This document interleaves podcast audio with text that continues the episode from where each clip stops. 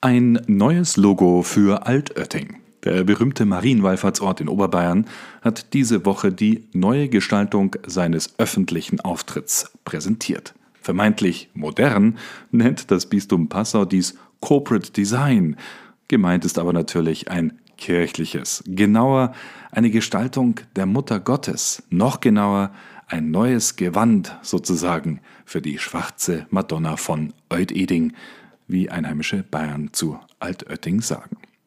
Maria steht im Mittelpunkt in schlichter, aber starker Erscheinung, wie es sich gehört, und Stadtpfarrer Klaus Metzel freut sich, dass, Zitat, wir jetzt alle Voraussetzungen dafür geschaffen haben, dass der Gnadenort Altötting künftig einheitlich nach außen auftreten und deutlich den Wallfahrtsort als Einheit und starke Marke erkennbar machen kann. Eine ganz starke Marke ist gerade im öffentlichen Diskurs das Thema Impfung. Und das gilt auch für den Vatikan. Vor allem laut einem Dekret, das Anfang des Monats veröffentlicht wurde.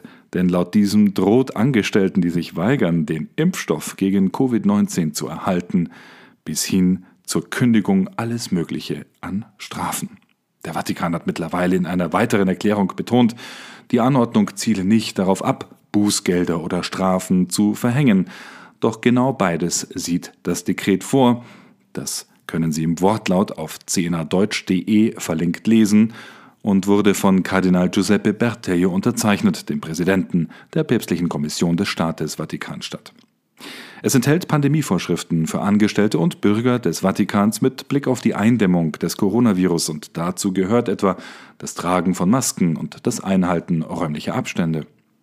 Die Bußgelder für die Nichteinhaltung solcher Maßnahmen liegen zwischen 25 und 160 Euro.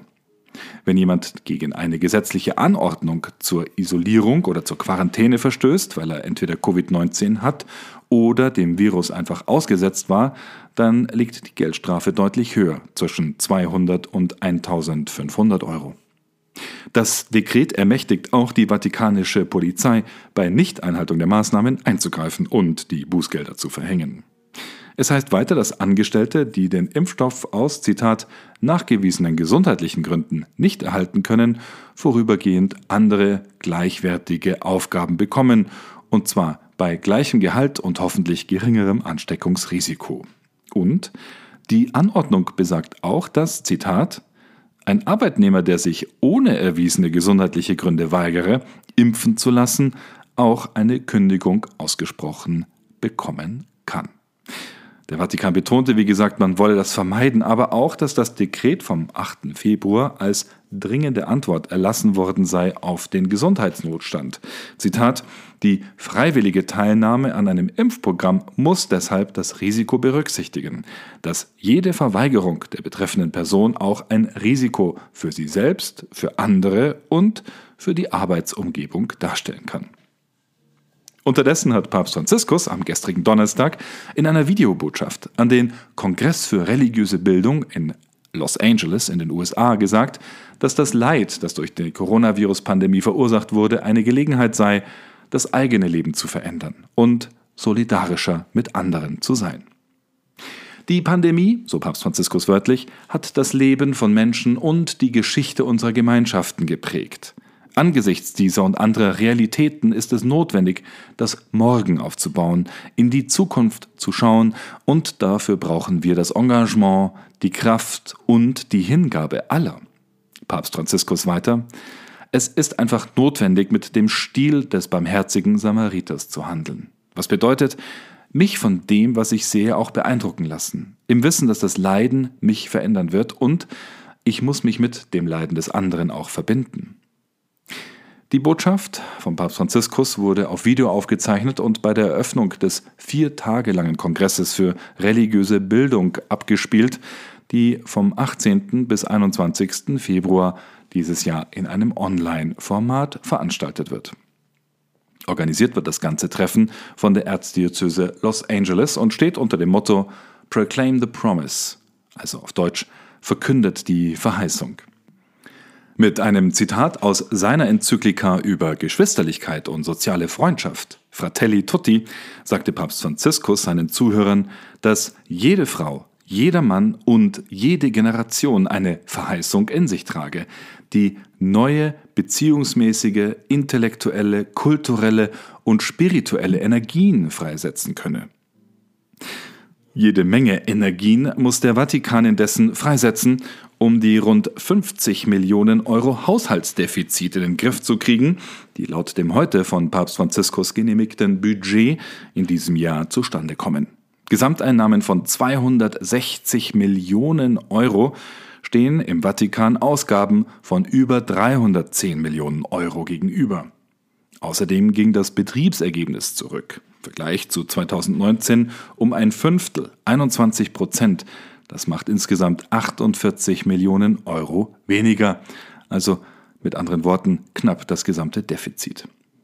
Im Zug der schweren und immer noch laufenden Korruptionsskandale und Vorwürfe von Missbrauch von Spendengeldern und viel mehr in Rom einschließlich einem Missbrauch des Peterspfennigs, ganz zu schweigen von den dubiosen Machenschaften sogenannter Geschäftsmänner im Staatssekretariat, über die wir im vergangenen Jahr immer wieder berichten mussten, soll nun mehr Transparenz wieder für Vertrauen in die von so viel Turbulenzen und Krisen erschütterte Kurie und den Kleinstaat sorgen, das betonte der Vatikan auch heute. Aber kommen wir vom Thema der Korruption in Rom zum Abschluss heute noch zur zweiten gewaltigen Baustelle der Kirche, die Missbrauchs- und Vertuschungskrise. In Polen setzen die Bischöfe heute dazu einen ganz besonderen Akzent der Buße, des Gebets und der Versöhnung, der, Zitat, Tag des Gebets und der Buße für die Sünde des sexuellen Missbrauchs Minderjähriger sieht eine Messe für die Betroffenen im Heiligtum von Jasna Gora vor, in dem die Ikone der Gottesmutter von Częstochow bekanntlich verehrt wird. Erzbischof Wojciech Polak, der Beauftragte der polnischen Bischofskonferenz für den Schutz von Kindern und Jugendlichen, sagte dazu, Menschen, die auf diese Weise verletzt wurden, haben das Recht darauf zu zählen, dass es ihnen auf dem langen und schwierigen Weg der Heilung einfach nicht an geistlicher Unterstützung durch die gesamte Gemeinschaft der Kirche fehlen wird. Papst Franziskus hatte im Jahr 2016 die Einrichtung eines solchen Gebetstages für Überlebende oder Opfer von Missbrauch genehmigt und es den Bischofskonferenzen überlassen, das Datum für die Begehung eines solchen Tages zu wählen. Auch im deutschsprachigen Raum wird seitdem dieser Tag begangen.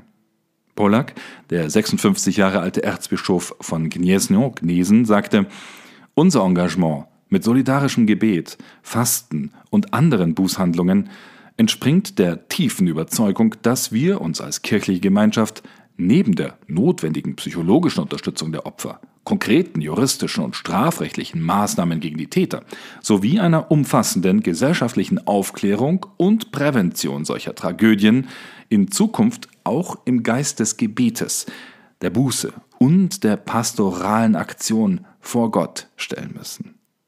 Vielleicht eine starke Anregung, die auch den Bemühungen deutscher Bischöfe und Funktionäre, Gremien und Verbände guttun könnte. Gerade in der Fastenzeit. Geht es uns nicht allen so?